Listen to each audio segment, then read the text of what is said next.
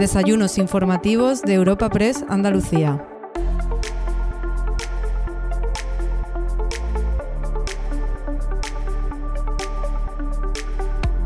En esta ocasión te ofrecemos el segundo de los desayunos informativos del 2024 en el marco de un ciclo con los presidentes de las ocho diputaciones provinciales de la comunidad. Europa Press Andalucía se enorgullece de acoger un encuentro con Javier Fernández, presidente de la Diputación de Sevilla, gracias a la colaboración de la Fundación Cajasol. Tras una exposición inicial por parte de nuestro ponente invitado de hoy, podremos escuchar un breve coloquio entre el presidente de la Diputación de Sevilla, Javier Fernández, y el delegado de Europa Press en Andalucía, Francisco Morón.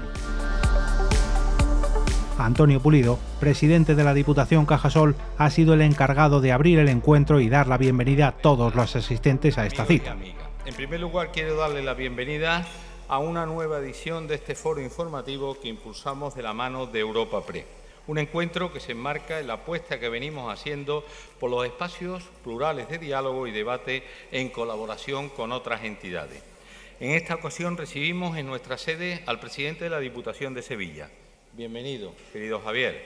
Muchas gracias por tu comparecencia para dar cuenta de tus impresiones después de estos primeros meses al frente de la Corporación Provincial. Me toca a mí también, y lo hago con mucho gusto, realizar una breve presentación de Javier Fernández, que desde las pasadas municipales del 2023 encarna una nueva etapa en la Diputación de Sevilla. Suma a la presidencia de la Diputación otras dos responsabilidades también importantes y también de muy alto rango y de grandes desafíos a nivel provincial. La Secretaría General del PSOE de Sevilla y la Alcaldía de su pueblo, La Rinconada, la capital del norte de Sevilla y el territorio con mayor potencial de expansión también de la provincia de Sevilla. Allí gobierna como uno de los alcaldes más votados de España con mayoría absoluta desde hace nada menos que cinco legislaturas. Como vemos, los méritos y la experiencia política y municipal a nuestro invitado de hoy no le faltan. Pero como él mismo confiesa, en el bastión socialista de la Diputación de Sevilla es alguien nuevo que toma la rienda después del largo mandato de Fernando Rodríguez Villalobos. Dicen los expertos del mundo de la empresa que las ideas más innovadoras y pioneras se les ocurren normalmente a los que acaban de llegar a las organizaciones siempre menos condicionados por las dinámicas internas de los más veteranos. Le deseamos este tipo de suerte a Javier Fernández, que aterriza a la Diputación como firme, como firme defensor del municipalismo y de los servicios públicos, tendiendo la mano y promoviendo el diálogo y la cooperación dentro de la corporación, entre los municipios de la provincia y con otras administraciones como es la propia Junta de Andalucía. Diplomado en Ciencias Empresariales por la Universidad de Sevilla, es, conocido como un político cercano, trabajador. Y yo diría algo que no sé si se le, ha dicho, se han dicho en alguna ocasión, pero eso es eso de persona inteligente, amante de las bromas, ¿eh? de alguna de las bromas. ¿eh? Se atreve a probar cosas nuevas, a reinventarse e innovar como mecanismo de adaptación a los cambios y siempre en busca de los mejores resultados para su gestión. Elementos todos ellos que forman parte de la hoja de ruta que está poniendo en marcha la Diputación de Sevilla y que va a detallarnos a continuación. Muchas gracias de nuevo, Javier. Reitero, para finalizar mis palabras, un mensaje que ya recordamos en tu primera visita aquí a nuestra sede que Sevilla también es un territorio prioritario para nuestra entidad en calidad de sede principal de la Fundación Cajasol y destinatario, por tanto, de una buena parte de nuestra actividad. Con esta confluencia estamos seguros de encontraremos nuevos espacios de cooperación que apoyen el desarrollo y el futuro de Sevilla y de su provincia. Muchísimas gracias, Javier y también muchísimas gracias a todos ustedes por su asistencia y por su atención. Muchas gracias.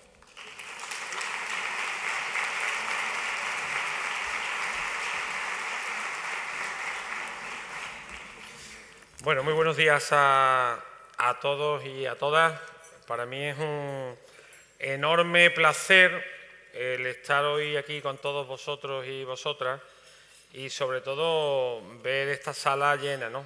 llena de buenos amigos, llena de buenos compañeros, llena de gente diversa, desde el punto de vista sindical, desde el punto de vista empresarial, desde todos los puntos de vista, con lo cual la verdad que desde esta panorámica me llevo una imagen de que en esta sala está Sevilla, está Sevilla desde el punto de vista de todos y cada uno de los aspectos en los que se puede distinguir esta maravillosa ciudad y esta maravillosa provincia. Quiero empezar agradeciendo las presencias, la presencia global a todos los que estáis aquí, pero evidentemente me vais a permitir que haga alguna valoración de presencias concretas por aquello de la notoriedad y de la responsabilidad. La primera, evidentemente, tiene que ser para el secretario general de los socialistas andaluces, para Juan Espada, que sé que ha hecho un esfuerzo grande por estar aquí, que sé que tiene que salir pronto.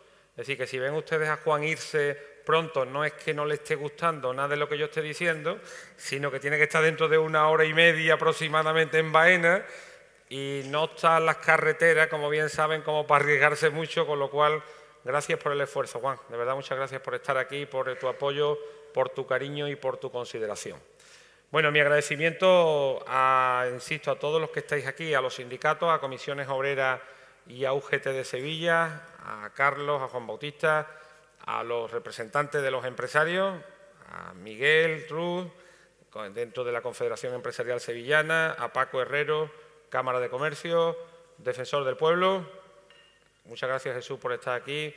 Maravilloso cumpleaños que estamos haciendo con los 40 años del Defensor del Pueblo mi agradecimiento a todos los diputados y diputadas provinciales que nos acompañan de distintas fuerzas políticas, senadores, senadoras, parlamentarios, eh, congresistas, diputados en el, en el, Parlamento andaluz, que veo por aquí, señor subdelegado del Gobierno, enhorabuena por su recién estrenado cargo, alcaldes, alcaldesa, rector de la Universidad de Sevilla, querido amigo, gracias por estar hoy aquí.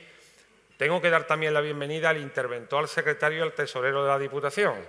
Ya sabéis que con esta gente, como bien decía Fernando Rodríguez Villalobos, hay que llevarse razonablemente bien y por lo tanto no me perdonarían ellos que ya vendría en estas horas un informe raro si no lo saludo yo y aquí a los tres. Con lo cual, tanto a Fernando, a Farfán y a Eduardo, gracias por estar aquí, a todo el cuerpo de habilitados, a mi equipo de la Rinconada que está aquí, a los alcaldes, a las alcaldesas, bueno, de verdad a todos. Mi sentido del saludo es global y si alguien no ha sido nombrado, me disculpo, Antonio Muñoz, don Antonio, muchas gracias por estar aquí. Si alguien no ha sido nombrado, que me disculpe que no hay intencionalidad de que nadie se quede, se quede atrás. Y evidentemente mi agradecimiento a, en este caso a Europa Press, a Paco por la invitación, por estar aquí, por posibilitarnos esta tribuna de reflexión, por posibilitarnos que vengamos aquí este ratito pues a contaros algunas cuestiones y algunas reflexiones sobre cómo veo y cómo vemos la provincia de Sevilla y por dónde debemos de ir avanzando en los próximos meses. Y por lo tanto mi agradecimiento por ello a ti y evidentemente a Antonio Pulido por, bueno, por este majestuoso patio, por este majestuoso palacio que siempre está abierto para todos y cada uno de los sectores y para cada uno de los colectivos y evidentemente para que la Diputación de Sevilla y yo en mi calidad de presidente pues pueda venir aquí a hacer estas reflexiones. Gracias Antonio por tu hospitalidad siempre, por tu trato y por tu consideración. Y en especial, como decía, a los alcaldes y a las alcaldesas, a, ese, a esa bandera del municipalismo, a toda esa gente que hace una provincia más fuerte, a toda esa gente que consigue día a día levantar los escaparates de su pueblo, en el sentido de abrir un pueblo. Es muy complicado abrir un municipio todos los días y por lo tanto, como soy alcalde, he sido alcalde y sigo siéndolo, pues sabéis que tenéis mi consideración porque sin duda alguna vosotros sois héroes, ¿no? Grandes héroes, grandes compañeros y compañeras, cada uno en su ámbito político, pero que día a día trabajáis por conseguir lo mejor de cada uno de, vuestro, de cada uno de vuestros pueblos.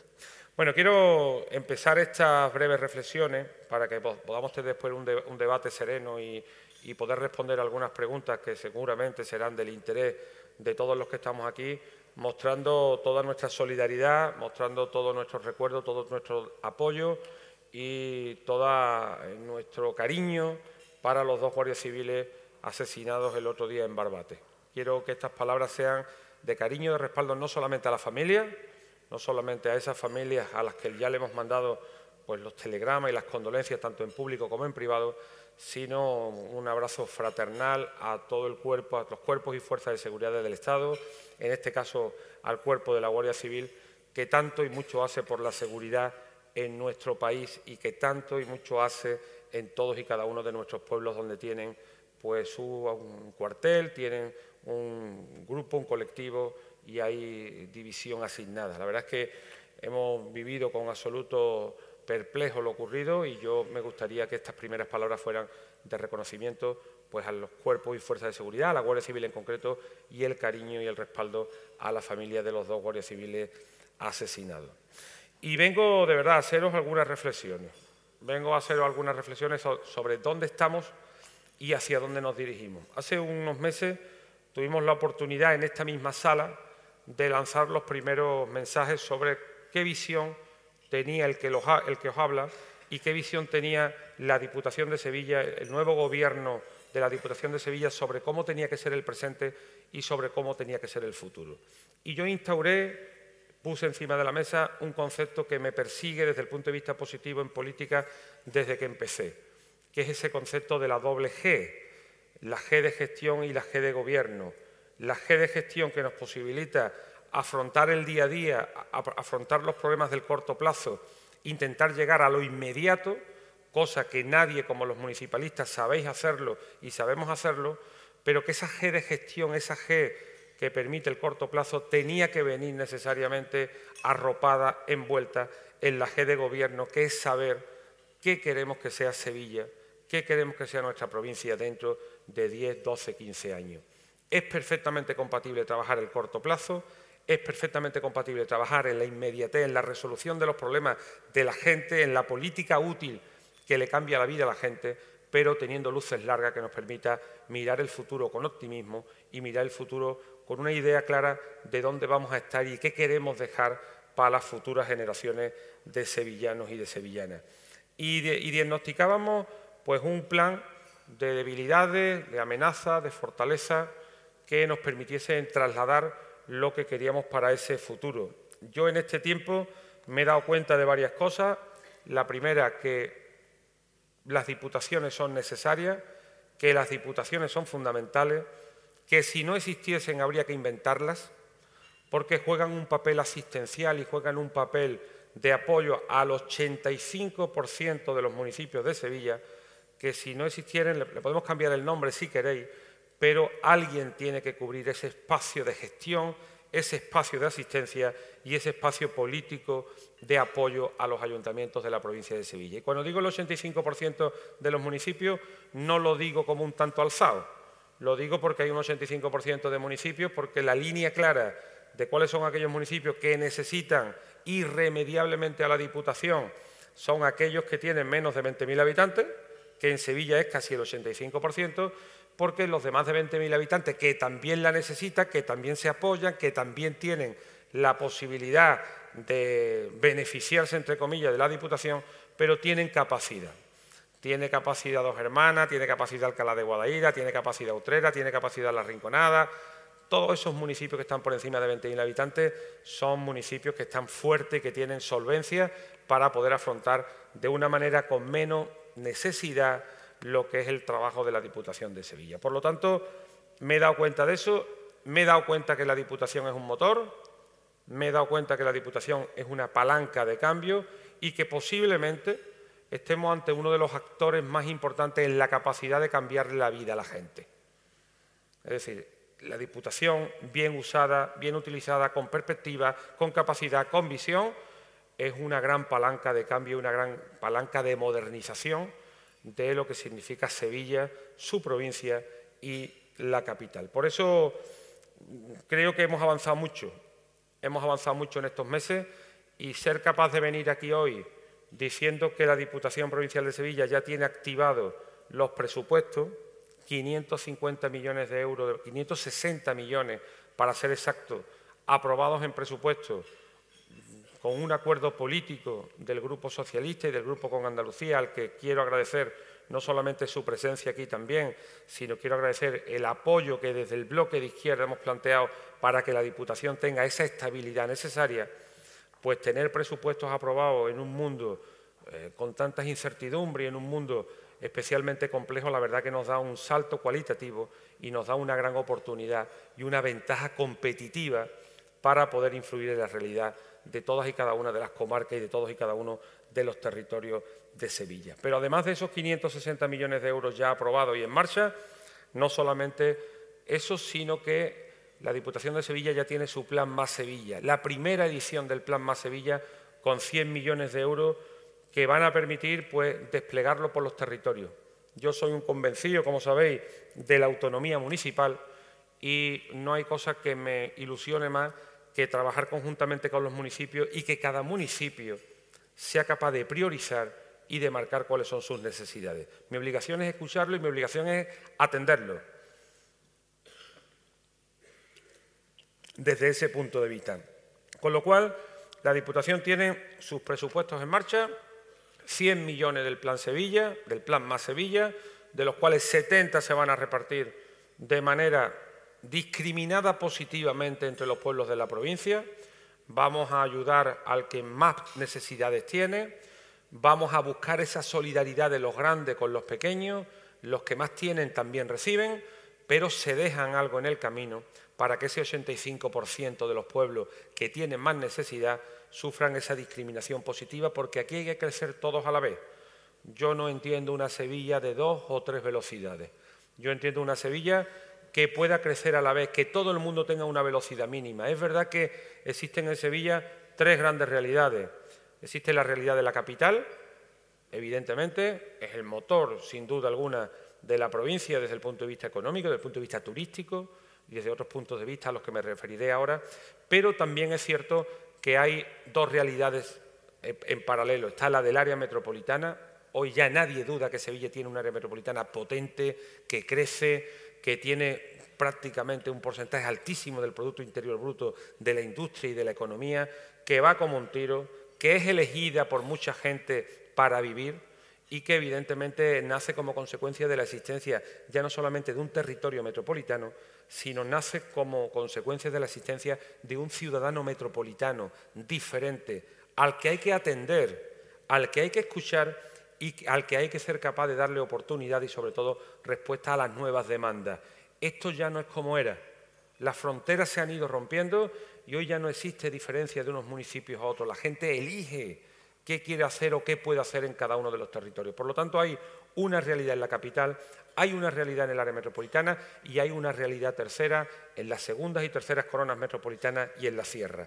Ahí es donde nosotros vamos a meter todos los recursos posibles desde esa discriminación positiva para que esos municipios puedan defender sus posiciones. Hay gente maravillosa repartida por toda la provincia de Sevilla haciendo cosas maravillosas.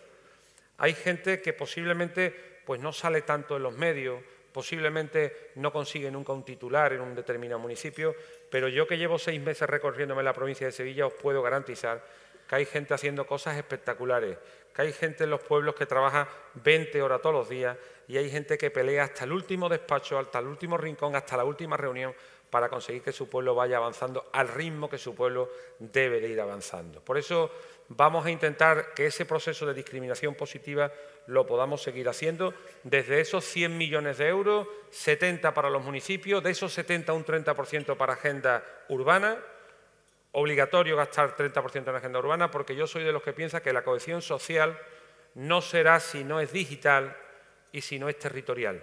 Tenemos que avanzar todos a esa velocidad y tenemos que intentar que esa cohesión digital, que esa agenda urbana, que ese aprovechamiento de la energía solar, que esa luz LED, que esos vehículos eléctricos, que esos carriles bici, que esos semáforos o pasos de peatones inteligentes no estén solo y exclusivamente restringidos al área metropolitana de Sevilla, a la modernidad de ese territorio, sino que seamos capaces de desplegarlo por todos los territorios de la provincia de Sevilla. De la misma manera, vamos a aprobar próximamente un plan en el que le he pedido un compromiso a la Junta de Andalucía. Vamos a poner 20 millones de euros para un plan más social, un plan, el Sevilla, el más social Sevilla, que va a permitir pues, tener un gran plan de empleo para todos los territorios de la provincia de Sevilla y que va a permitir también ayuda asistencial para intentar que ninguna familia de Sevilla, ninguna familia de los municipios se nos quede atrás. Vamos a hacerlo con esos 20 millones de euros y mi petición al presidente de la Junta ha sido muy sencilla. Pongamos nosotros 20 millones de euros, presidente, y ponga la Junta otros 20. Por cada euro que pongamos nosotros, que ponga la Junta otro. Si ponemos 40 llegaremos más lejos que si tenemos 20. A fecha de hoy no hay respuesta ni a esa ni a otras peticiones a las que ahora me referiré y que evidentemente no entiendo, evidentemente no comprendo y tengo que esbozarlo en una, en una reunión como las que estamos teniendo hoy aquí. Quiero anunciaros varias cosas también para los alcaldes y alcaldesas de la provincia de Sevilla. Hemos hablado de presupuesto, hemos hablado de más Sevilla, hemos hablado de más Sevilla social, pero no nos vamos a quedar ahí los alcaldes y alcaldesas de la provincia de Sevilla nos están pidiendo ayuda para ir a fondos europeos. Y estos presupuestos de la Diputación tienen dinero para que todo aquel que consiga una resolución de fondos europeos, del nuevo FEDER, de IDAE, de Next Generation, de cualquier modalidad, la Diputación va a ayudar a la cofinanciación municipal para generar economía de escala.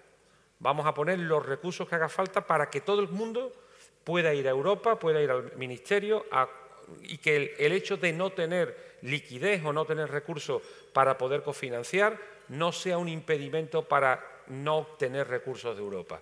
Pidan, arriesguen, inventen, agrúpense cuando haya que agruparse porque haya que tener un mínimo volumen de población para poder optar, pero vayamos de la mano de la Diputación porque la Diputación va a estar a la altura y va a cofinanciar todo lo máximo que pueda para que se pueda generar recursos para Sevilla y para que podamos generar desde esa visión global temas de economía de escala.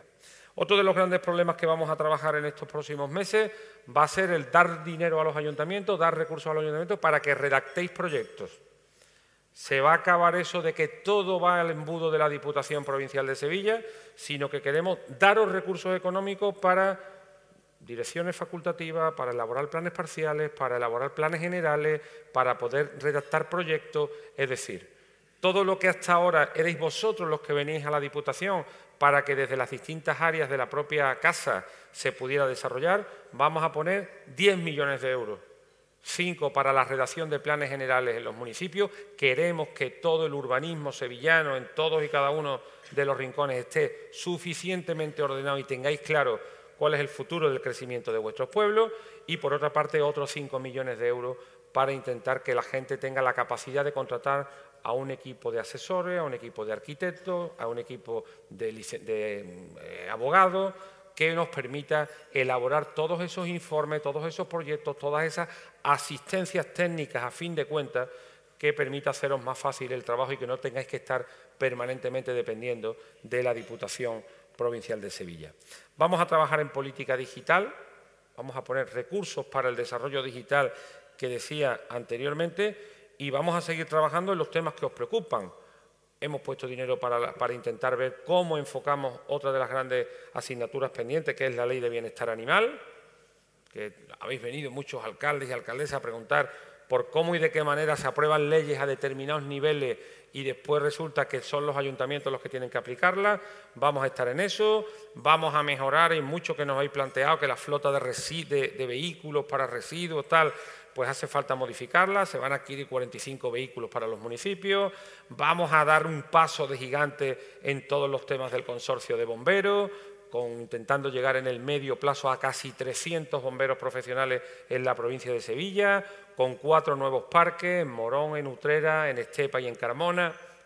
es decir, va a haber recursos para todas esas políticas que nos hacen diferentes. Y vamos a meter muchos recursos en cultura vamos a hacer de la cultura una de las grandes banderas de la Diputación para este año 2024. Vamos a repartir en torno a dos millones de euros. Veo aquí al diputado que sonríe, sonríe con, con satisfacción. Vamos a repartir dos millones de euros entre todos los municipios para que llegue hasta el último rincón de la provincia de Sevilla la cultura con mayúscula, en programación, fundamentalmente. Queremos ayudar con ello al sector y ayudar a los municipios. Vamos a poner otros dos millones de euros para una programación específica de la Diputación Provincial de Sevilla. Vamos a tener grandes programas, tanto en el patio de la Diputación, en la Casa de la Provincia, donde celebramos los 25, el 25 aniversario de la Casa de la Provincia y queremos bueno, pues, eh, poder celebrarlo a lo grande, empezando con el 28 de febrero, el 29 de febrero, con una gran exposición de Rafael Escuredo, pero van a venir otras cuantas que van a dignificar esa efeméride tan importante de los 25 años y vamos a trabajar con los colectivos.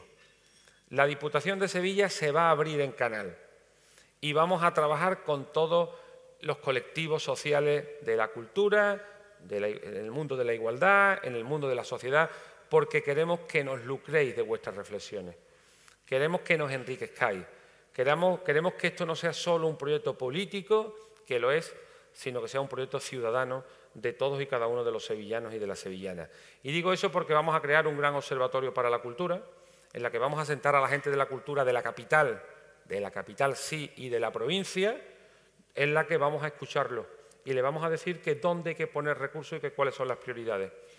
Y vamos a sentar y vamos a crear un, observatorio de igualdad. Yo me, me propongo que no puede haber en estos momentos políticos ni un solo municipio de la provincia de Sevilla que no tenga un punto visible LGTBI para ayudar en la línea de la diversidad, de la misma manera que no puede haber, y lo he hablado con el subdelegado del Gobierno en los últimos días, no puede haber ni un municipio que no esté adscrito al sistema Biogen de la subdelegación del Gobierno.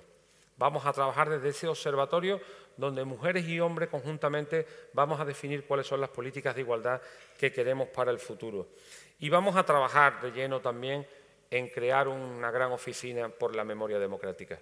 La Diputación lo hizo en Pico Reja y la Diputación lo va a hacer también en la Fosa Monumento. Vamos a poner los recursos que hagan falta para que, conjuntamente con el secretario de Estado, con Fernando Martínez, con el que he tenido una conversación hace unos días, vamos a trabajar también para que ese proyecto eh, sea una realidad y que podamos sentirnos orgullosos de rescatar gran parte de nuestra memoria. Con lo cual, vamos a trabajar desde esos ámbitos, desde ámbitos desde la participación, donde los alcaldes vais a tener y las alcaldesas vais a tener una voz absolutamente preferente, pero donde nosotros queremos que todo el mundo esté presente y que todo el mundo se sienta partícipe. Los colectivos sociales, por supuesto. Los sindicatos, no hay que decir que saben que tienen las puertas abiertas. El sector empresarial, por supuesto, veo aquí a la gente de Gaesco también. Vamos a trabajar conjuntamente. Yo soy un convencido de la colaboración público-privada. Yo soy de los que piensa que solo si se genera riqueza se puede repartir riqueza.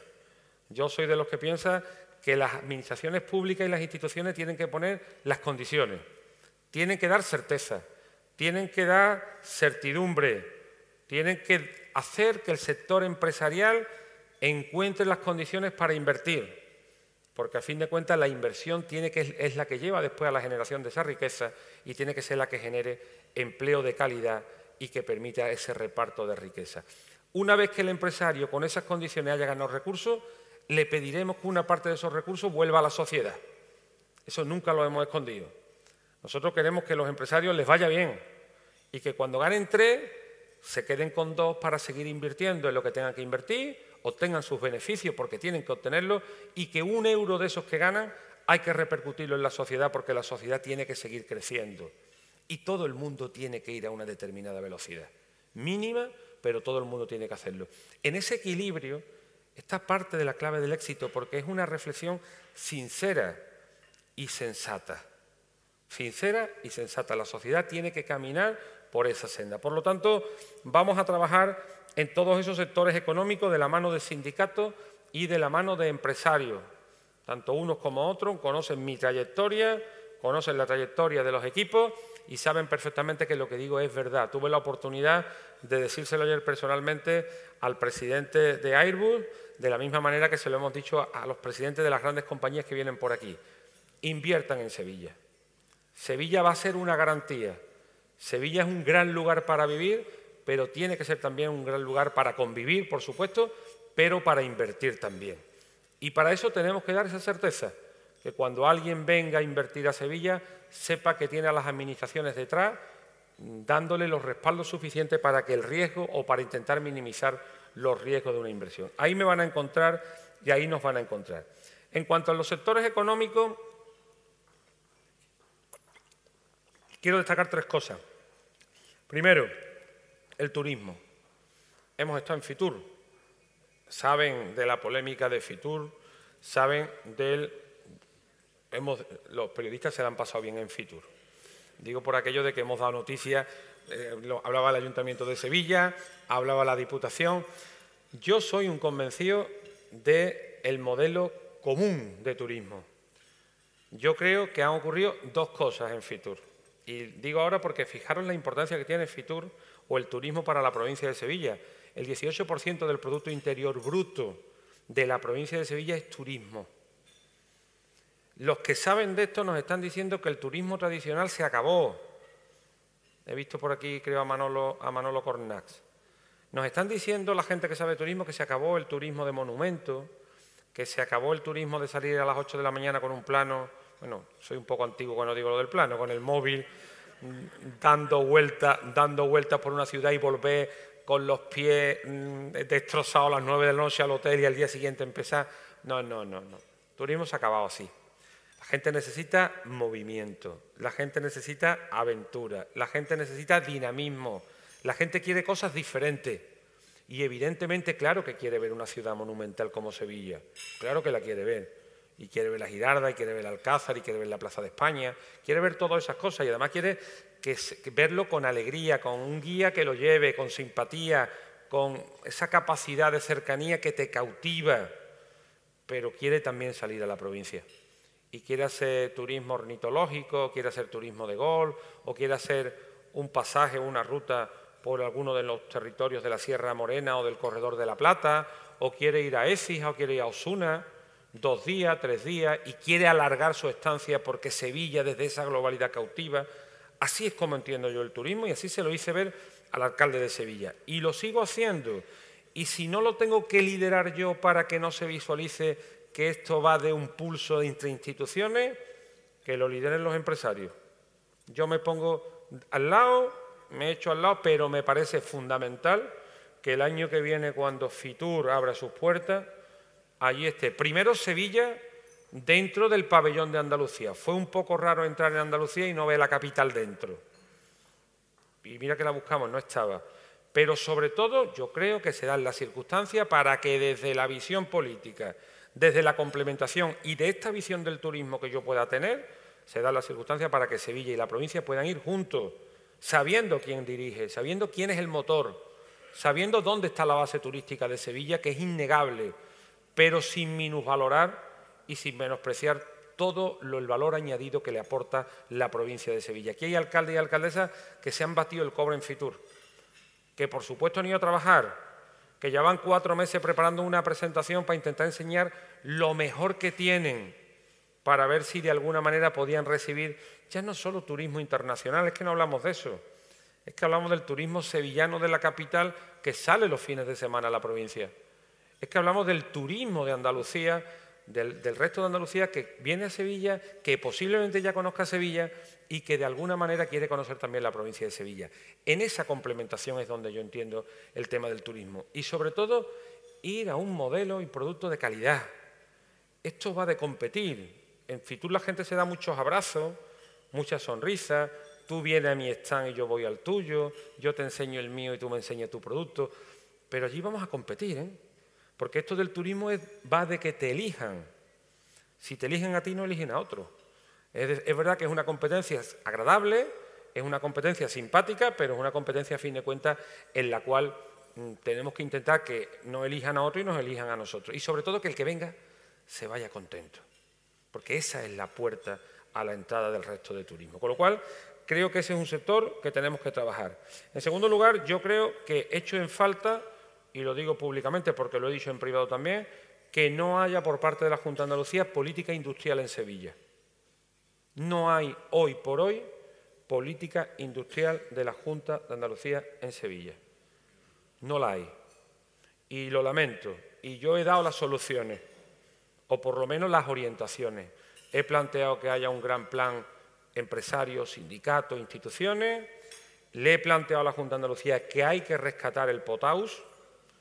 El POTAUS tenía 46 áreas de oportunidad 15 años después solamente se han puesto en marcha 8, algunas muy nimias. Es decir, hay un documento que dice dónde están las oportunidades empresariales, logísticas, industriales, residenciales en la provincia de Sevilla y en el área metropolitana, sin ser un proyecto solo del área metropolitana, porque lo que pasa hoy en el área metropolitana afecta a todo. Ya no pasa algo bueno en Alcalá de Guadaira y no afecta a dos hermanas, o no pasa algo bueno en dos hermanas y no afecta a los palacios. No, no, ya está todo conectado. Y aquí o nos va bien a todos o no salimos. Cuando nos va mal hay un efecto expansión y cuando van bien las cosas y hay buenas noticias para la área metropolitana, todo el mundo en la provincia de Sevilla sale. Con lo cual, rescaten el Potaus. Junta Andalucía, rescate lo que mover papeles es barato.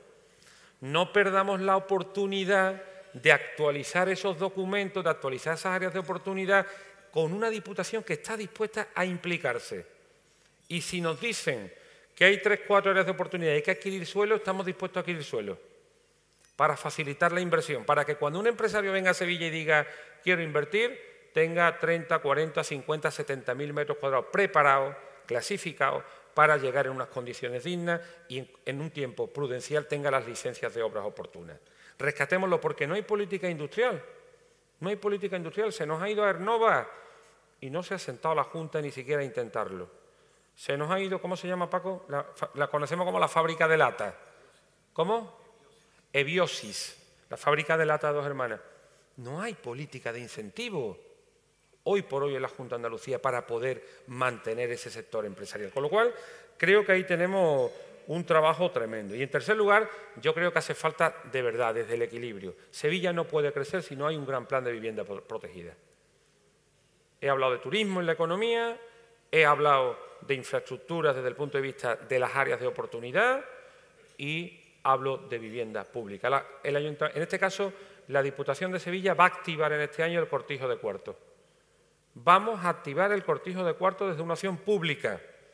5.000 viviendas, de las cuales mínimo 3.000 serán viviendas públicas. Yo quiero que el cortijo de cuartos, conjuntamente con el Ayuntamiento de Sevilla, sea el gran barrio joven de Sevilla, donde estén las verdaderas oportunidades para que los jóvenes sevillanos quieran quedarse y puedan quedarse a vivir en Sevilla. 3.000 viviendas públicas con dos peculiaridades. Una, que vamos a contar de la mano o vamos a contar con los vecinos del barrio de Bellavista para poder construir el gran pulmón verde de Bellavista, es compatible perfectamente, lo sabe Antonio Muñoz perfectamente, lo saben los compañeros y compañeras del Ayuntamiento de Sevilla, que queremos que allí haya un gran pulmón verde, que integre el cortijo de cuartos, pero que además podamos tener no solamente conexiones, sino 3.000 viviendas públicas. Y estoy dispuesto a que si la Junta plantea un gran paquete de VPO para Sevilla, la Diputación puede estar en la línea también de adquirir suelo para facilitar que a través de la Junta de Andalucía, con avales, con un ICO andaluz, como sea, pero no hay otra cosa más importante que nos estén pidiendo hoy los jóvenes que no sea empleo y que no sea vivienda. Por lo tanto, nuestro trabajo económico tiene que ir de la mano del turismo, de la mano de la política industrial del Potau, de la mano de la vivienda y, evidentemente, de la mano del campo, de la mano de la agricultura, que sabemos en la situación en la que estamos y que después, al final, por terminar, me referiré. Preocupación de este presidente de la Diputación por la sequía, por supuesto, lanzar un mensaje de continuar con la preocupación y con la concienciación, pero con un mensaje de calma. Un mensaje de calma porque Sevilla ha hecho bien sus deberes, no solamente en el ámbito de la concienciación, Sevilla la gente captó ese mensaje, sino en el ámbito de las inversiones.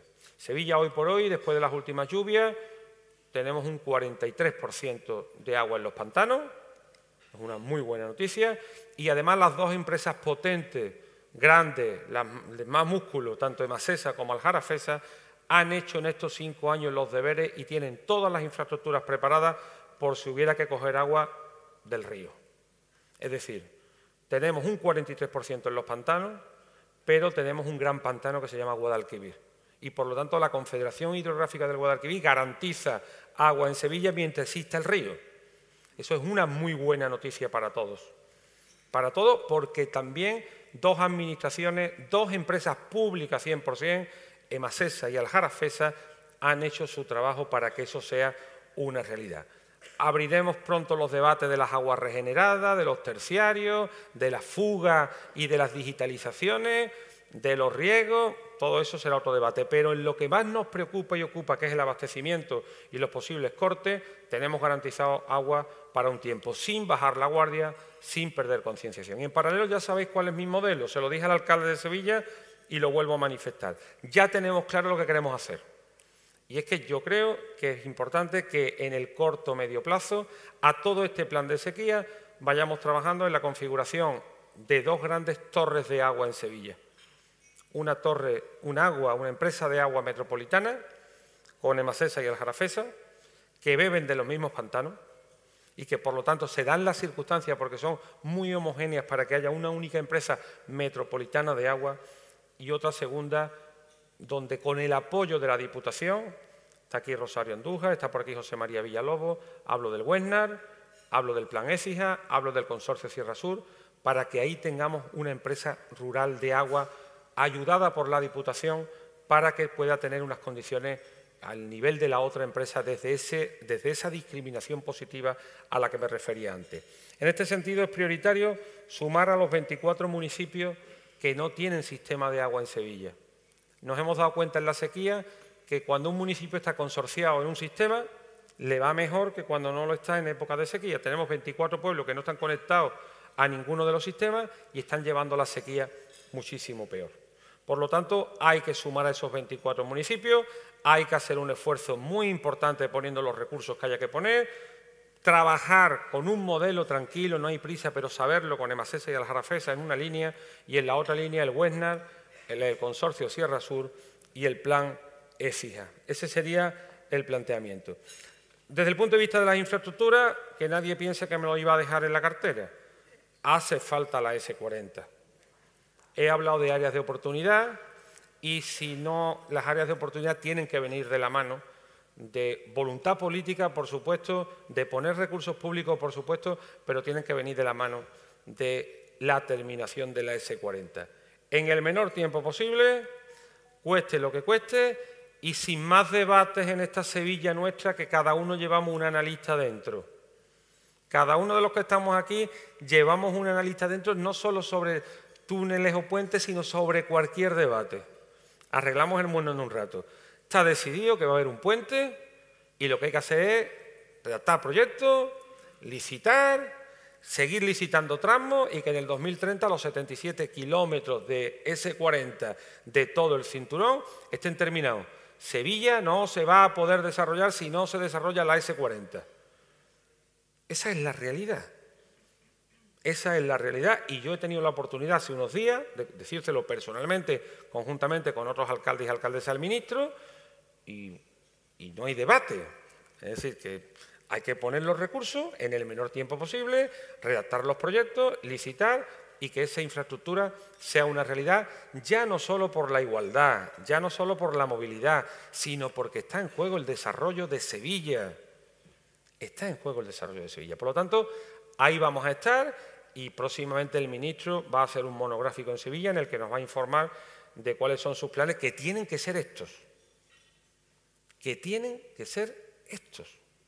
Este es un plan, hay que seguir apostando por el cercanía, hay que modificar y resetear la red de cercanía de Sevilla, no tengo duda, incrementando algunas líneas de cercanía, mejorando otras, activando el servicio público en la medida que se pueda, de la misma manera que hay que conectar Santa Justa con el aeropuerto, creo que todo eso está fuera de toda duda, y hay que seguir metiendo dinero en el metro. El metro se ha hecho porque el Gobierno de España ha puesto la mitad del dinero y tiene que seguir poniéndolo. Pero vamos poco a poco. no se trata de estar 10 años sin línea o 12, 15 años y ahora vamos a, ir a ver cómo va la línea esta, vamos a seguir los estudios informativos del resto con el compromiso del Gobierno de España que va a tener en mí no alguien enfrente, va a tener un colaborador que va a estar permanentemente diciéndole cuáles son las necesidades que tiene Sevilla. Y estas necesidades son fundamentales para el desarrollo de nuestra ciudad. De la misma manera que pongo mucho en valor lo que significa el, apoyo social. ¿eh? Es decir, yo creo que las medidas, yo cuando digo que el Gobierno de España cumplió con Sevilla, Siempre lo he analizado en dos cuestiones. En una, la social. Hay 383.000 sevillanos a los que el Gobierno de España, por voluntad inequívoca de un gobierno de izquierda, le subió el 8,5% las pensiones. Hay más de 100.000 sevillanos que se ven favorecidos por el salario mínimo interprofesional y todos los factores económicos, y Gaspar Llanes lo sabe, en los que podamos valorar la irrupción de las medidas sociales del Gobierno para con la familia en Sevilla, han dado resultados positivos. El salario mínimo, la reforma laboral, el tema de la, de en este caso, las aportaciones para controlar el IPC, todos los datos, toda la evaluación es positiva.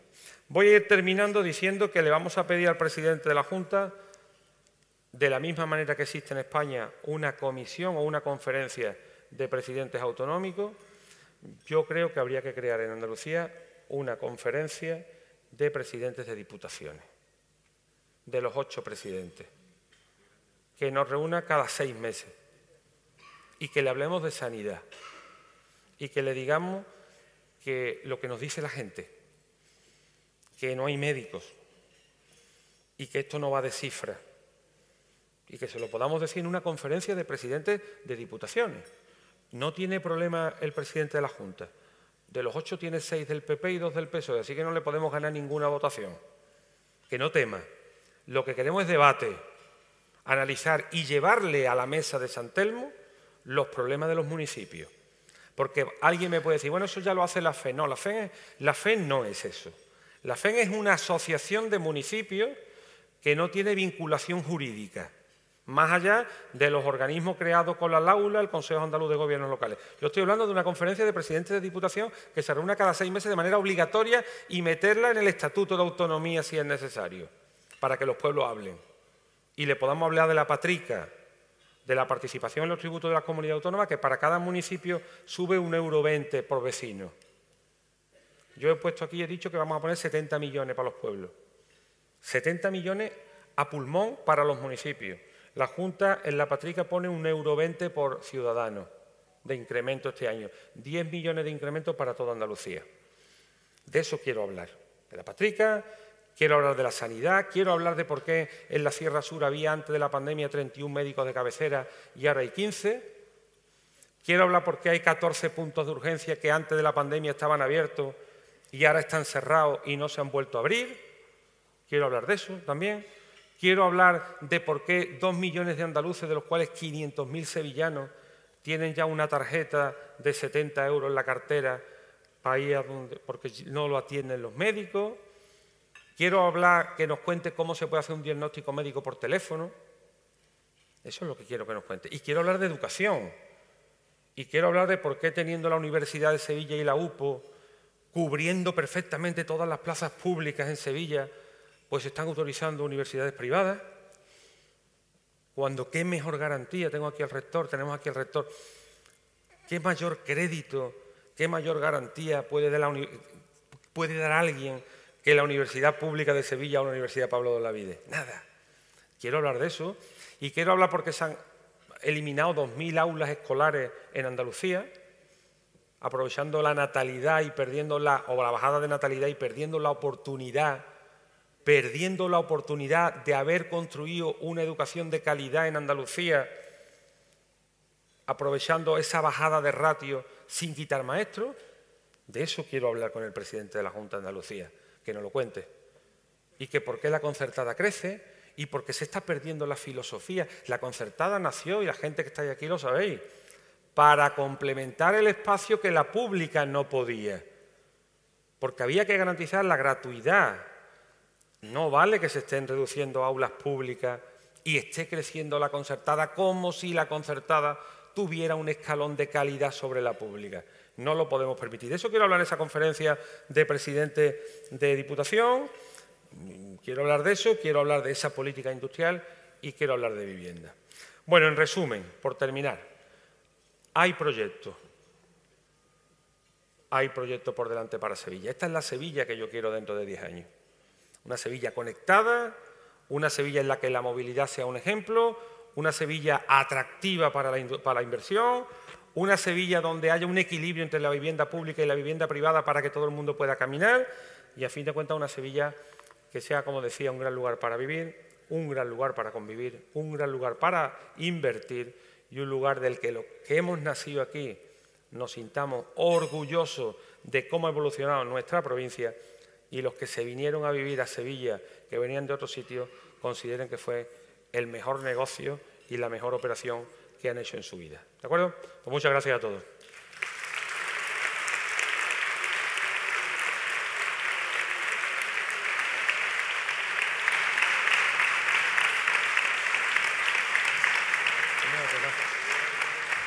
Muchas gracias, presidente. Bueno, ha ido tocando todos los temas, pero bueno, vamos a intentar subrayar, vamos a intentar em, profundizar en alguno de ellos. Ha hecho referencia al plan Más Sevilla, por supuesto, esos 100 millones, a esos 20 millones adicionales para el plan social, más social, que se quieren poner en marcha, una reclamación que hace ahí directamente a la Junta de que le acompañe con la misma cantidad. Eh, ha resaltado también el hecho de que se han aprobado los presupuestos, que eso da una estabilidad que es necesaria en cualquier administración. Es importante tener los presupuestos aprobados, tener esa tranquilidad para abordar o para afrontar todas las inversiones a lo largo del año.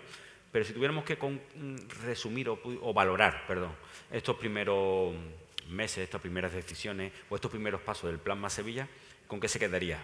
¿Qué ha supuesto para el sevillano realmente ese Plan Más Sevilla?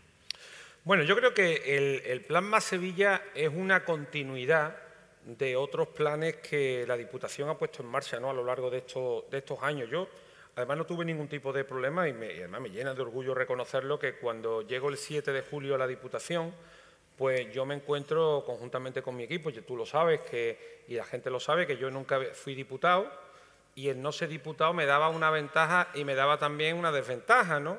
Es decir, no haber sido nunca diputado provincial, pues mm, me hace que haya tardado más tiempo en enterarme de muchas cosas, pero el no ser diputado me daba la posibilidad de llegar de nuevo y por lo tanto mm, no hacerme cargo de ninguno de los vicios adquiridos, entre comillas, porque me he encontrado una diputación solvente económicamente, muy profesionalizada, que hay cosas que mejorar. Yo soy un obseso de, de la simplificación administrativa, pero de verdad, no de la de la teoría y la de los titulares de prensa, sino de la de verdad, que en, un tiempo récord se puedan resolver las cosas, pero sí me he encontrado, bueno, pues que el plan Más Sevilla es una continuidad de planes Supera, del plan Actúa, del plan Contigo, en los que se han invertido muchísimos millones de euros en la provincia de Sevilla. Como sabía que esta pregunta podía hacer, podía salir, ayer lo estuve viendo, es decir, la Diputación en los últimos 6-7 años ha fomentado más de mil obras públicas en la provincia de Sevilla en manos de los ayuntamientos, que además yo creo que los ayuntamientos son los más ágiles. Mira, con todos los debates que podamos tener sobre lo que fue el plan 8.000 y el plan 5.000, mm. aquellos 13.000 millones de euros que puede haber de alguien que, bueno, ya se encargaron algunos de denostar aquel plan, bueno, pues yo estoy convencido que aquel plan de 13.000 millones de euros dividido en dos años junto a los Proteja, a algunos les sonará aquello del Proteja 1 y el Proteja 2, esos planes salieron adelante en España porque lo llevaron los ayuntamientos. Los ayuntamientos son las entidades más cercanas, más ágiles, porque lo que para la Diputación es un proyecto, para el ayuntamiento es el proyecto. Y por lo tanto es mucho más fácil transferirles recursos a los ayuntamientos y que sean los ayuntamientos los que desde su autonomía municipal pues planteen esa posibilidad por la cercanía, por el conocimiento, porque van a acertar más y sobre todo porque van a estar mucho más encima. Con lo cual, Estamos muy ilusionados con ese plan Sevilla. Vamos a intentar a ver ahora cómo se concuerda, porque uno de los problemas que las administraciones tienen, y parece una paradoja lo que voy a decir aquí, es que nos cuesta gastar dinero.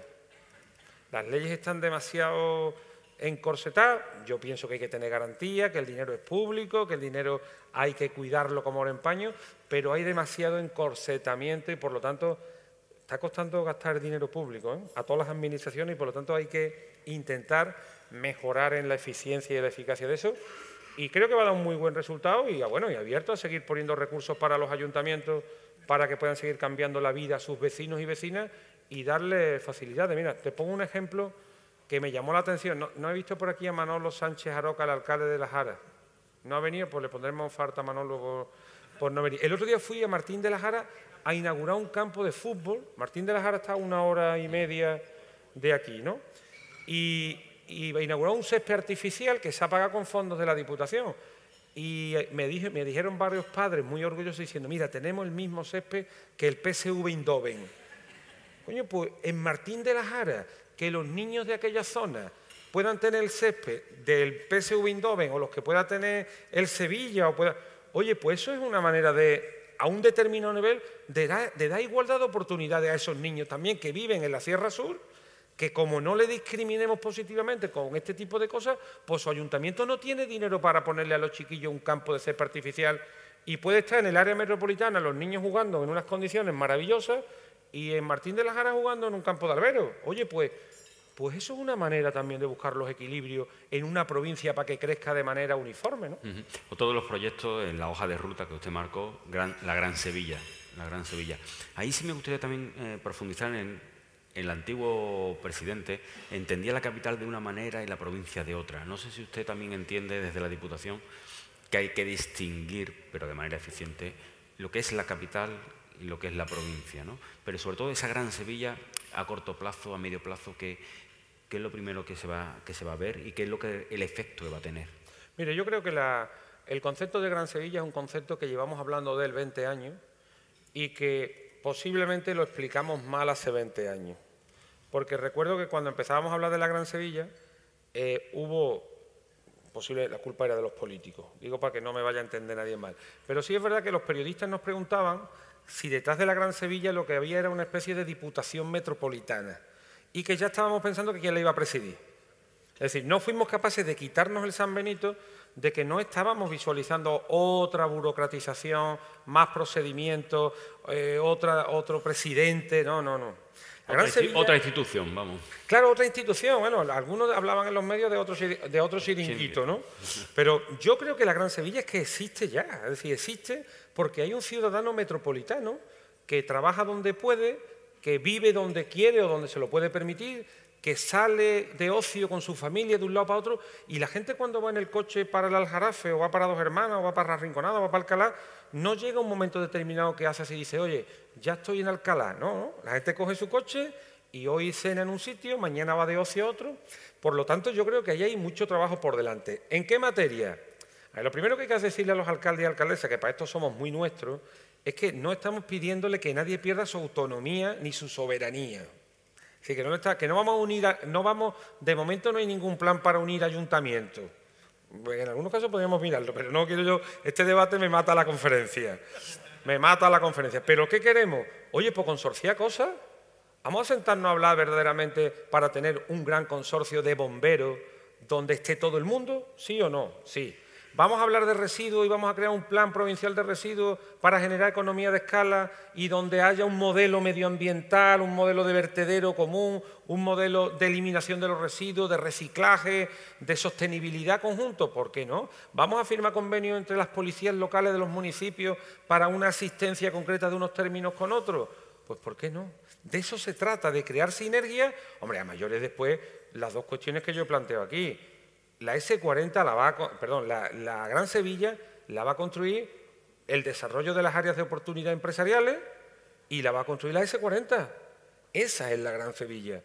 Y eso va a permitir que le vaya bien a la capital y que le vaya bien a las segundas coronas metropolitanas porque habrá gente que salga a vivir fuera de... La S40 va a acercar no el área metropolitana, la Sierra Morena, la Sierra Sur, la Campiña, el Corredor de la Plata, va a hacer que esos espacios sean todavía más atractivos para vivir en cercanía, en posibilidades empresariales, etc.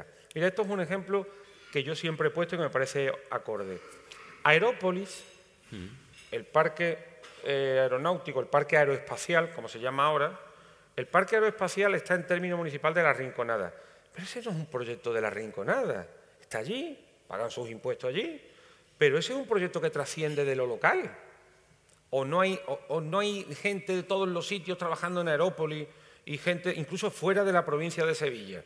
Pues de eso va a las áreas de oportunidad. El que tenga la visión miope o sesgado o cortoplacista de que esto me corresponde a mí, esto es mío, de aquí no pasa nada, este, este mm, proyecto, mm, me peleo con el pueblo de al lado. Pero si esto va de globalidad ya, si es que es imposible que en Sevilla tengamos en un pueblo el 20% de paro y en el otro el, 8%, que no, que no, que no, que esto o crece global, cuando nos metemos en una crisis nos metemos todos y cuando salimos salimos todos a una determinada velocidad. Yo tengo la visión, para que no haya duda, Sevilla capital es fundamental en el tramado metropolitano. Y si fuera inteligente el alcalde, que no discuto que lo sea, lo lideraría. Yo si fuera alcalde de Sevilla, lideraría la Gran Sevilla. La, cogería la bandera porque le favorece a Sevilla. Porque Sevilla es perfectamente el motor del área metropolitana y hay vasos comunicantes. Si nos va bien, nos va bien a todos. Y si va mal, nos va mal a todos.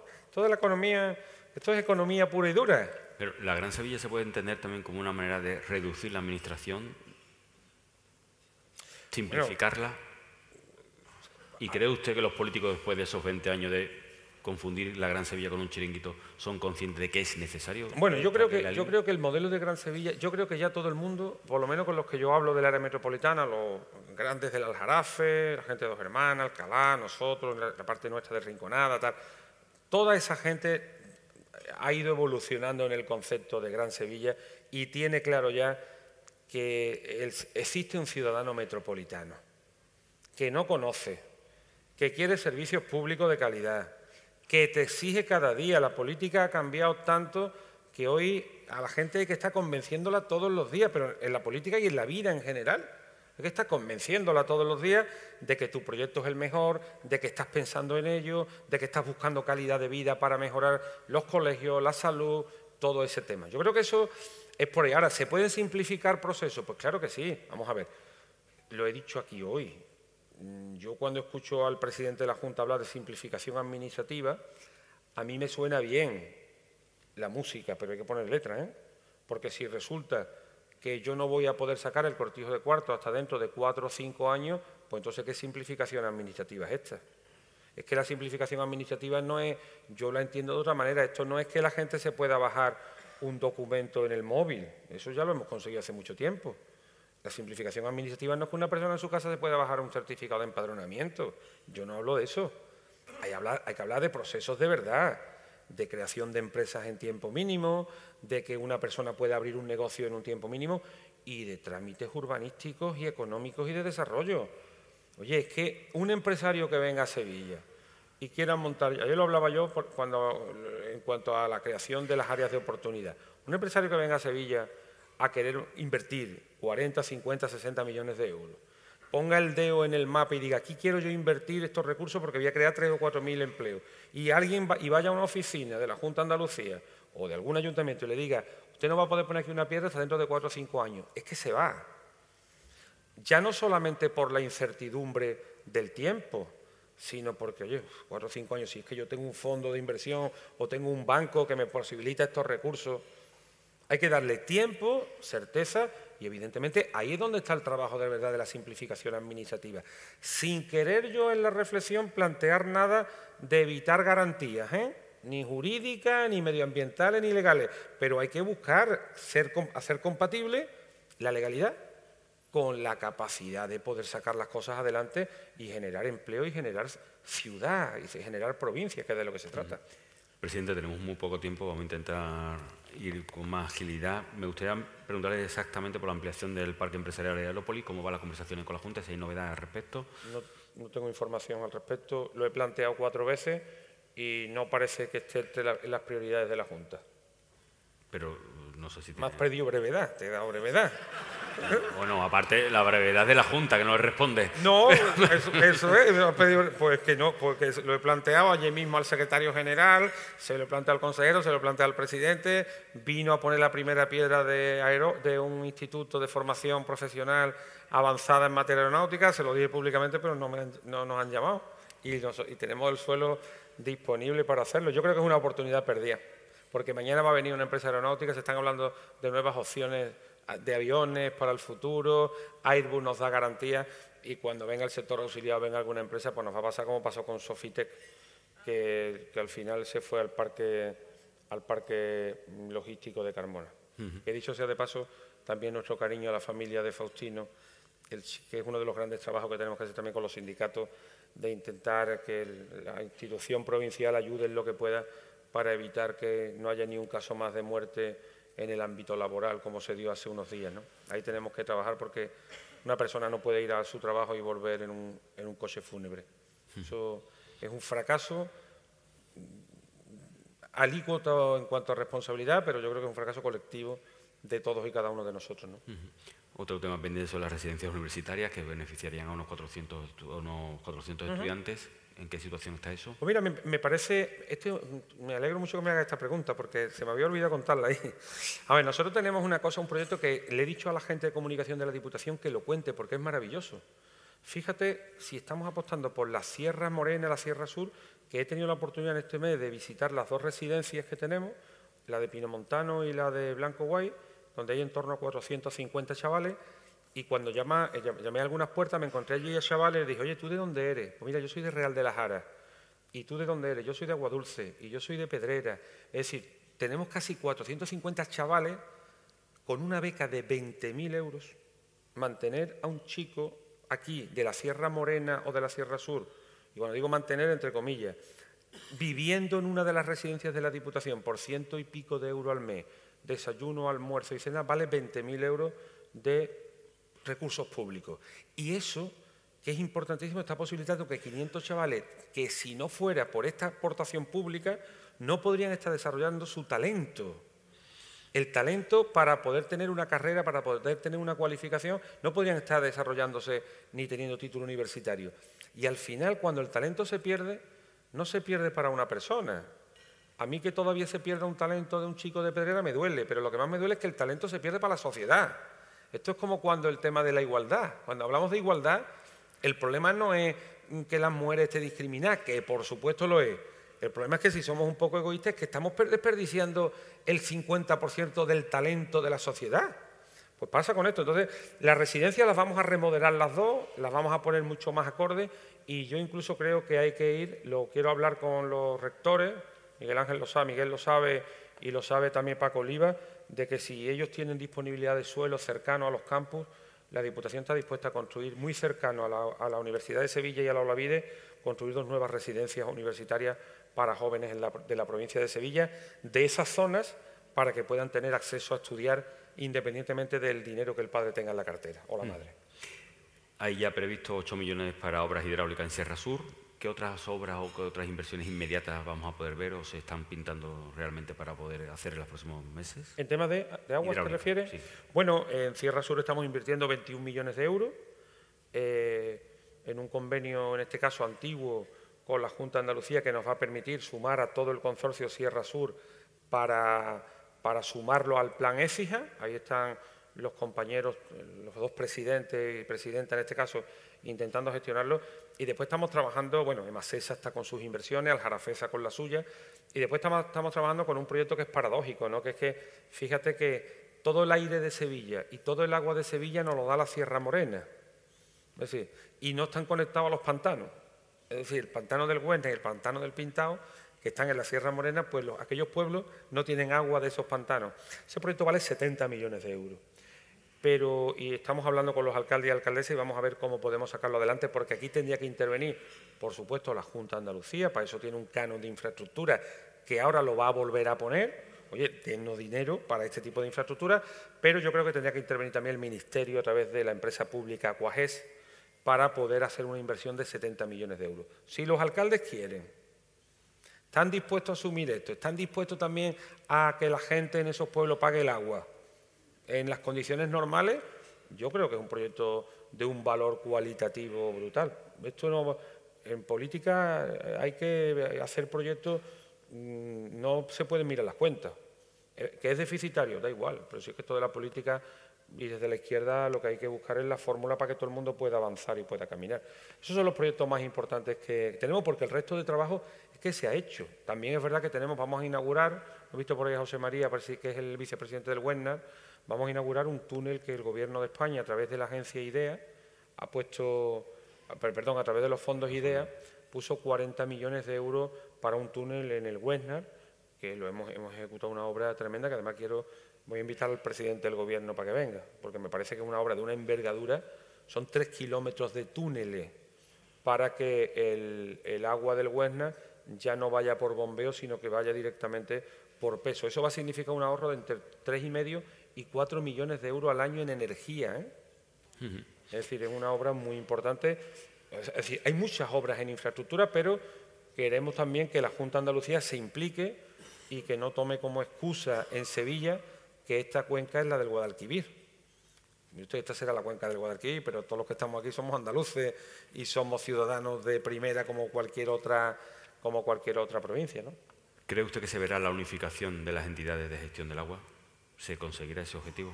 Yo estoy convencido que sí.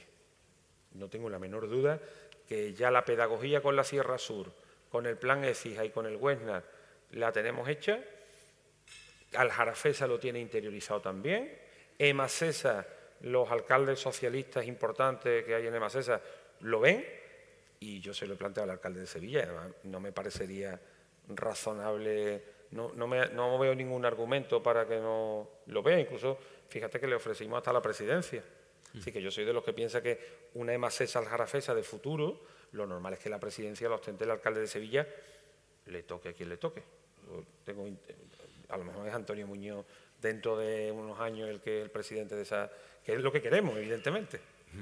Ha hablado de Fitur, eh, hay dos modelos ahí sobre la mesa. Eh, la semana pasada estuvimos escuchando al presidente de la Diputación de Jaén, por ejemplo, diciendo que sí estaba estudiando la posibilidad de salirse del stand de Andalucía, que no le había gustado cómo se había gestionado, ni el espacio, ni la importancia que le habían dado a su provincia. Usted ha mostrado otro modelo, si está de, bueno, de acuerdo o entiende que sí es bueno y puede ser positivo ir juntos en el stand de Andalucía. ¿Dónde está el equilibrio? No, no, eh, a Sevilla no la van a sacar nadie de Andalucía. Sevilla no se va a ir de Andalucía. Sevilla va a reclamar el sitio de Andalucía. Sevilla no va a pedir perdón por ser la capital de Andalucía. Y la, Junta de Andalucía tiene que tratar a Sevilla como se merece dentro del stand de Andalucía. Nosotros no nos vamos a salir de Andalucía. No nos vamos a Y lo que queremos es que Sevilla se venga a Andalucía, la capital, y vayamos juntos. Y vayamos juntos a presentar un modelo común. Que de cada dos presentaciones Sevilla quiere una y otra para la provincia, lo que quieran. Lo que quieran, pero juntos. Esa es la imagen de ciudad. Yo visualizo esto desde el todo desde el todo en lo metropolitano, desde esto va de sumar, si estamos hablando de un mundo en el que lo que estamos, tenemos que hacer es romper fronteras y generar sinergia entre los actores políticos, empresariales, sindicales, ya está bien, hay demasiado ruido ahí fuera. Hay demasiado ruido ahí fuera y al final son los ciudadanos y los ciudadanos los que se aparcan de la política. Yo tengo un concepto de la política útil, de la política útil, que es la que verdaderamente le cambia la vida a la gente y ahí es donde yo me quiero mover. Con lo cual, taxativamente no nos vamos a salir de Andalucía y vamos a hacer todo lo que pueda para que Sevilla esté cómoda y que alguien coja la bandera, porque si la cojo yo me dicen que es una batalla política. Aquí están los empresarios, aquí están los sindicatos, aquí está la gente de, la hotelería, que cojan la bandera que quieren, yo me sumo eh, al lado. Dos cuestiones y vamos terminando. Una que creo que es importante. Usted ha hecho referencia a varias reclamaciones a la Junta de Andalucía, incluso ha creado o ha propuesto la creación de, de, una comisión, de un, de un grupo. Una conferencia de, presidentes de, presidentes de las Diputaciones de Andalucía. ¿Tiene pedido una reunión con el presidente como tal para poder exponerle de manera directa todo esto? ¿Espera respuesta o quiere solicitar una reunión al presidente? Bueno, yo cada vez que tengo la oportunidad de ver al presidente le digo, tienes que vernos, es que no nos ha llamado ni una vez a los presidentes de Diputación. Es que parece lógico, hombre, creo que no nos debemos de perder en el concepto de si la reunión está pedida no está pedida, si se la he pedido por correo electrónico o se la he pedido en, un acto. Parece lógico que si el 28 de mayo hubo elecciones municipales y de ese 28 de, mayo emanaron unas diputaciones provinciales que representan a los más de 800 pueblos que hay en Andalucía, pues que el presidente de la Junta llame a los ocho presidentes de la Diputación para hablar con ellos, para sentarlos. No me parece lógico tampoco que ahora empecemos una batalla con el de Granada, pues a ti ya te la ha dado, a mí no me la ha dado, no, si yo lo que quiero es que nos sienta a los ocho y verdaderamente instauremos un sistema en el que haya una interlocución con las ocho diputaciones, que somos los que representamos al final a todos los municipios. Se lo he pedido personalmente al presidente de la, de la Junta varias veces. Oye, vamos a vernos, tenemos muchos proyectos, tal, y hasta ahora y, le he dicho los proyectos, me ha dicho, ¿cuáles son los proyectos? Digo, pues sanidad, educación, vivienda, política industrial, el agua, que tu consejera me ha dicho que estas cuencas del Guadalquivir, los proyectos que, que le preocupan a Sevilla y le preocupan a los sevillanos, igual que cuando pillamos el otro día al ministro en Espartina, pues le hicimos, el ministro se nos puso a tocar a DS40 y dijimos al ministro, vamos a hacer una parte aquí, oye, ¿cuándo vas a venir para hablar de estos proyectos? Y pues antes de final de febrero voy a ir a Sevilla a hacer un monográfico sobre eh, todos los proyectos de Sevilla. Pues maravilloso, ministro. Y por otro, ha dicho usted que no tenía ninguna experiencia en la Diputación, lleva ya unos meses siendo presidente de la Diputación. ¿Le gusta la experiencia? ¿Le gusta? ¿Cree que ya ha defendido eh, enérgicamente el papel de las Diputaciones? ¿Le, ¿Le ha cogido el gusto a la presidencia de la Diputación?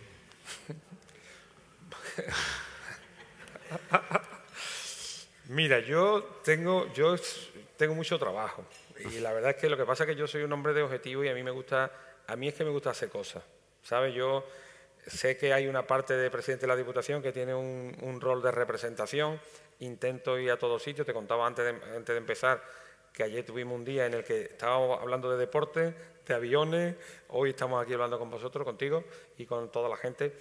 Yo estoy contento y estoy feliz sobre todo lo más importante es que, es que yo estoy colmado con lo que hago. Yo eh, quiero ser un digno, sinceramente, decías antes, decía Antonio Pulido antes los cargos ¿no? que tenía. Yo aspiro a ser un digno representante del municipalismo, de todos los municipalistas sevillanos, Aspiro a ser un digno representante como secretario general del PSOE de los socialistas sevillanos. Aspiro a hacerlo, de verdad, son dos años ya. Y estoy trabajando para que el proyecto político que yo pueda representar desde una izquierda centrada, con esos equilibrios que intento esbozar aquí, pueda abrirse espacio político para que en Andalucía en el 2026 Juan Espada pueda ser el presidente de la Junta. yo aspiro a eso y estoy contento si, estar si de estar contento de haberle cogido el gustillo al cargo de presidente, pues le ha cogido el gusto. Ya estoy bien, estoy cómodo, estoy cómodo. Lo último, sí, quería hablar de política regional. Es verdad que usted lleva dos años en la Secretaría General del Partido Socialista de Sevilla. Sevilla y Jaén han mantenido las diputaciones en las últimas elecciones. Es verdad que en las últimas elecciones regionales no se obtuvo un buen resultado de carácter general en la comunidad andaluza. Eh, ¿Qué valoración haría usted, no solamente ya de la gestión del secretario general del Partido Socialista de Juan Espada, sino de la oposición que se está haciendo y si usted considera, desde su experiencia, que quizá haya que matizar algunas algunos aspectos de esa oposición que se está llevando a cabo y cómo se está desarrollando desde el Parlamento e incluso ahora desde la portavocía del Senado. Bueno, yo creo que la... Vamos a ver, nosotros nos encontramos en una... Juan, Juan coge el Partido Socialista ganando unas primarias en una coyuntura muy difícil en la que el partido además en ese momento se encuentra en dos, en dos, fases. Primero, venimos de 37 años de gobierno socialista, en la cual habíamos salido del gobierno eh, ganando las elecciones el 2 de diciembre del 2018. La gente no puede olvidarse que Moreno Bonilla fue presidente el 2 de diciembre del 2018 sin ganar y con los peores resultados que el Partido Popular había sacado en su historia en Andalucía. Eso es verdad, pero los números no nos salieron y los andaluces nos pusieron Mm, numéricamente en la oposición. La democracia no se equivoca nunca. El día que pongamos en tela de juicio eso, lo habremos perdido todo. Con lo cual, Juan Espada llega con esa situación, con una travesía muy complicada de haber, después de haber perdido un gobierno que no esperábamos perder en esas condiciones y después de unas primarias muy complicadas, muy duras, porque el Partido Socialista es muy democrático, pero cuando vamos a primaria vamos, ¿eh? Vamos de verdad y solemos abrirnos y después cuesta trabajo ir sellando eh, muchos de los efectos que tiene. Entonces Juan coge el partido en un momento difícil, en un momento complicado, ha necesitado tiempo, evidentemente, y yo creo que está en una línea. Juan es un hombre muy solvente, ¿eh? yo, es un hombre solvente, es un hombre, es buena persona, tiene fondo, sabe de lo que habla, Juan sabe de lo que habla perfectamente porque además estudia, prepara las cosas y yo estoy convencido que si los andaluces tienen la suerte, eh, la suerte, tienen la, vocación de hacerlo presidente y de volver a confiar en el Partido Socialista, va a tener un gran presidente. ¿Hay que perfilar algunas cosas de la oposición? Siempre, siempre. Es decir, nosotros estamos ahora en construir, para que la gente te vote tienen que pasar varias cosas. Primero, que no te vean como oposición, sino que te vean como alternativa. Tú puedes hacer una buena oposición, que en los muros del Parlamento se hace, me gustaría que la gente viera los debates, los 30 compañeros y compañeras del Partido Socialista allí en San Telmo hacen un trabajo, perdón, en, el, Parlamento, se esfuerzan y llevan y trabajan y están todo el día trabajando en esa dirección, pero es verdad también que los muros del Parlamento, como se suele decir, son muy anchos y cuesta que las cosas que pasan allí dentro salgan fuera. Pero yo creo que estamos trabajando, hemos, claro, hemos perfilado algunas cosas para construir en este 24 el proyecto alternativo al presidente de la Junta, intentar dos cosas. Una, poner en, denuncia todas las cosas que yo he contado aquí que son verdad. Yo puedo decir todo esto de la sanidad, de la educación, de la dependencia, de la política social, de la no política de vivienda, de la no política industrial, que es verdad. Es así, tal como lo hemos planteado. Y en segundo lugar, es verdad que tenemos que sacar, yo creo que hay una cierta amnesia en la sociedad andaluza, eh, de cierta comodidad, de cierto conservadurismo en estos momentos, y tenemos que ser capaces de transitar desde ese concepto de oposición a que la gente verdaderamente nos vea, no que vea a Juan. no es un problema de Juan y de 10 eh, personas o 20 que formen la alternativa. Esto es un problema de toda la gente progresista de esta comunidad que tiene que entender que hay un proyecto alternativo desde el equilibrio, desde la izquierda y que viene a resolver problemas de la gente. Yo pienso que entramos ahora en una fase diferente donde parte del crédito que el presidente ha ido acumulando, pues creo que va a ir viniéndose un poco abajo y que ahí vamos a tener una oportunidad de poder construir una alternativa para que el PSOE pueda ganar las elecciones en el 26. Fácil nunca es. Ganar las elecciones requiere mucho trabajo, mucha conciencia y mucho esfuerzo de convencimiento y de que la gente nos vea útiles. ¿eh? De eso va la política. Decía antes que el turismo es elegir. La política va de que la gente te vea útil y que te verdaderamente te vea ocupado y preocupado todos los días de poder hacerle la vida más fácil. En, esa utilidad y en esa que te vean ocupado y preocupado por Andalucía en este caso, porque son para unas elecciones andaluzas, ¿usted cree que el nombramiento como portavoz en el Senado perjudica o beneficia? Yo creo que, yo pienso que beneficia siempre, porque además es que el ámbito comunicativo es muy especial, ¿no? Porque ahora, fíjate que cuando se nombraron a los ministros, la gente nos decía, Andalucía tiene muy poco peso. Porque se ha nombrado a María Jesús Montero de vicepresidenta y a Luis Plana. Bueno, pues utilizando ese criterio, si antes teníamos poco peso, ahora que han nombrado a Juan portavoz en el Senado, pues será también intrínsecamente un reconocimiento a Andalucía, ¿no? A ver, yo creo que, yo personalmente creo que uno de los problemas que detectamos, y es que hay un voraz control de los medios de comunicación públicos en Andalucía por parte del gobierno autonómico. Eh, Juan Espada no tiene espacio en Canal Sur, y lo digo tal como es. Esto está denunciado por los compañeros que forman parte del Consejo de la RTVA. Entonces, para que no puede haber líder sin proyecto y no puede haber proyecto sin líder. Y nosotros para tener liderazgo hay que tener proyección mediática. La gente te tiene que conocer. La gente no te va a votar si no te conoce. La gente no va a confiar en ti si no te conoce. Y por lo tanto hemos entendido que aparte de que Juan tiene que estar dentro del debate territorial de España, porque es la voz de Andalucía, del PSOE, y tiene que estar allí, aparte de eso, esta posición le puede dar también pues, una cierta caja de resonancia y le puede dar cierta notoriedad para que también los andaluces pues, conozcan que el PSOE tiene un gran líder, un muy buen líder y que podemos presentar una oferta electoral atractiva. Yo lo veo, lo veo bien, sobre todo porque conozco a Juan. Juan es un hombre muy trabajador y además él quiere. ¿eh? Es decir, para ganar hay que querer. Es decir, nadie gana si no cree que puede ganar o que no quiere ganar. Y Juan quiere ganar. ¿eh? Quiere ser el candidato en el 2026 para ganar las elecciones. ¿eh? Él está convencido. Cuando él dice que quiere emular lo que le pasó en Sevilla en el año 2015, Juan Espada, que no está aquí, se lo cree. Se lo cree y lo transmite, con lo cual, oye, pues toda la confianza, no estamos en procesos orgánicos, gana unas primarias, tiene fuerza, tiene ilusión, cambia cosas, como todos nosotros tiene sus virtudes y tiene sus defectos, pero ahí está. Yo creo que es un buen líder y, y una persona que, bueno, también es verdad que estamos acostumbrados a que la gente... El Partido Socialista es un partido también muy institucionalizado, ¿eh? es decir, igual que todos, ¿no? Aquí hay un montón de gente, ahí está todo el mundo, yo soy el presidente de la Diputación, si no, a lo mejor no había tanta gente. Quiero decirte, somos, porque te tienen, hay respeto a los cargos públicos. Juan va a ser un buen presidente de la, de la Junta de Andalucía si somos capaces verdaderamente de consolidar un proyecto alternativo después de muchos años de travesía del desierto donde el PSOE lo ha pasado mal. El PSOE lo ha pasado mal y lo reconocemos. No tenemos ningún problema, no vamos a estar escondiendo eso. Pasado mal, pero hoy empezamos a remontar y la gente empieza a vernos de otra manera. Están los resultados en Andalucía, de las generales. ¿eh? Eh, Pedro Sánchez, hoy presidente del Gobierno de España, gracias a que Andalucía resistió la ola de la derecha y la extrema derecha. Si no, posiblemente hoy el presidente del Gobierno es Feijóo y el vicepresidente eh, Abascal, con permiso de Puigdemont.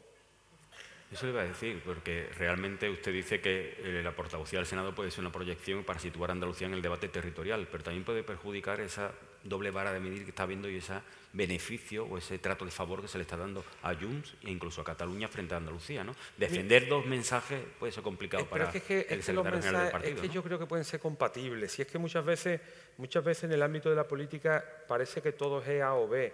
Es que, vamos a ver, la Constitución española consagra el principio de igualdad entre todos los españoles y a, renglón seguido habla de la, consolidación o el reconocimiento de hechos diferenciales y el pluralismo político.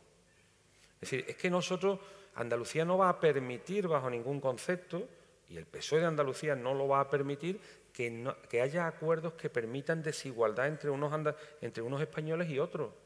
Eso no se va a permitir, porque además Mm, no entraría ni en la Constitución ni en el Estatuto de Autonomía de Andalucía. Y nosotros lo sabemos eso, es decir, desde la igualdad de oportunidades, perdón, desde la igualdad de derechos entre los españoles, vivan donde vivan, ¿se pueden tener en consideración determinados hechos diferenciales? Pues claro que sí. Oye, que se va a transferir los rodalíes a Cataluña, pues que se solicite la transferencia del cercanía desde Andalucía, está en el Estatuto de Autonomía y que te la den y la gestionas tú desde Andalucía. Lo que, lo que tenemos que visualizar es que hay una política, eh, de verdad, yo creo que se está perdiendo mucho tiempo en Andalucía por parte del gobierno actual de Andalucía en el concepto de la confrontación. Tienen recursos económicos, mm, lideran una mayoría holgada, tienen 58 diputados y nosotros tenemos 30. Gobierne y no confronte. Es que parece, muchas veces yo cuando escucho a algún consejero del Partido Popular y escucho al presidente de la Junta, parece que está haciendo oposición de la oposición. Si nosotros somos la oposición en Andalucía, somos la alternativa porque la gente nos puso ahí y lo asumimos, pero asuma usted que es el gobierno y no esté permanentemente en una confrontación con Pedro Sánchez o con Díaz Ayuso, que no sabemos muy bien eh, con quién compite algunas veces. ¿no? Entonces, no va, a haber, no va a haber un modelo que lleve a Andalucía a un escenario de desigualdad, porque no puede ser. Ahora, a partir de ahí, hechos diferenciales, acuerdo, convivencia, calma, tranquilidad, certeza en un país donde han pasado muchas cosas precisamente con gobierno del Partido Popular. Pues claro, ¿por qué no? ¿Cuál es el problema? Si una amnistía trajo una constitución, ¿por qué otra amnistía no va a traer un fortalecimiento de esa misma constitución? ¿Es así? Y vamos a trabajar en esa dirección. Un presidente del gobierno tiene no solamente el derecho, tiene la principal obligación de un presidente del gobierno es intentar que en su país exista una convivencia, una naturalidad entre los españoles. Es la principal. Y por lo tanto, cuando eso se intenta, pues no puede ser criticado. ¿Cuáles son las alternativas? Un 155 permanente, un muro, eh, todo el mundo a prisión y que por cierto ya hemos visto lo de los últimos días, que además estaría bien que el Partido Popular siguiera con esas dosis de franqueza, ¿eh? que siga con las dosis de franqueza, explicando qué fue lo que pasó, que ya lo necesitamos. ¿eh? Necesitamos saber eso de, de cuál era su amnistía, necesitamos saber, ahora resulta que lo que venimos diciendo hace mucho tiempo, que era imposible que lo de Cataluña fuera catalogado por terrorismo, porque todo el mundo sabe lo que es terrorismo en este país. La gente sabe distinguir lo que es terrorismo de lo que no es terrorismo. Todo el mundo sabe que en Cataluña terrorismo no hubo. Hubo otras muchas cosas. De una gravedad increíble. De días en que se puso en vilo eh, la democracia, la constitución, todo eso hubo, pero no hubo terrorismo. Con lo cual, que se sigan explicando con la amnistía o cuál es el indulto que le quieren dar a Puigdemont.